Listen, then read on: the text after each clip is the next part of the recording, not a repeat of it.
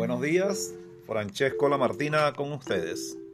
Le voy a hablar un poco sobre lo que es una indemnización consagrada como derecho adquirido de los trabajadores y trabajadoras cuando ellos finalizan su relación laboral con los patronos. La cesantía de ellos está vinculada a sus prestaciones sociales, establecida en el artículo 141 de la Ley Orgánica de los Trabajadores y Trabajadoras. En la misma se contempla la antigüedad, como el tiempo que el trabajador lleva laborando en la empresa. ¿Qué es en sí la antigüedad? Es un beneficio que se va a ir acumulando en el transcurso del tiempo de la relación laboral y que se calcula en base a 5 días de salario por mes. Es decir, que en el año de trabajo de 12 meses le corresponderán 60 días. Pero a su vez, la ley del trabajo establece en su artículo 142, literal B, que por cada año adicional le corresponden dos días de salario acumulativos. Es decir, que por ejemplo la antigüedad al quinto año de trabajo ya no son 60 días, sino 80 días. Posteriormente, el artículo 144 le permite al trabajador poder solicitarle al patrono un adelanto, tomando como aval sus prestaciones sociales que la ley lo establece como un porcentaje máximo del 75%.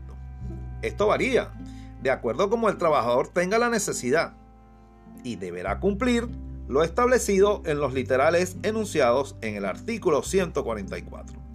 El trabajador puede solicitar un 50% de su antigüedad y el patrono se lo entregaría, cumpliendo así con la ley, pero el patrono que quiere ser austero y quiere cuidar que el trabajador, en el momento que finalice su relación de trabajo, tenga un capital con el cual se pueda sustentar y tener un fondo que le permita continuar cubriendo sus necesidades básicas, verificará que el dinero entregado sea bien utilizado.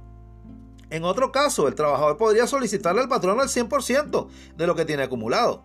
Este patrono si se lo entrega está incumpliendo la ley.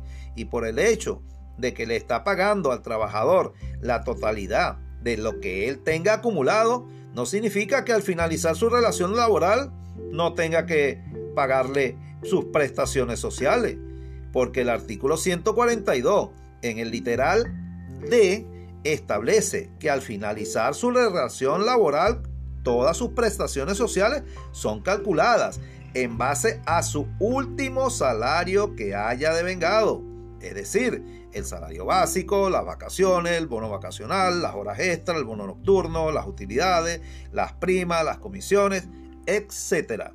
De acuerdo al artículo 122.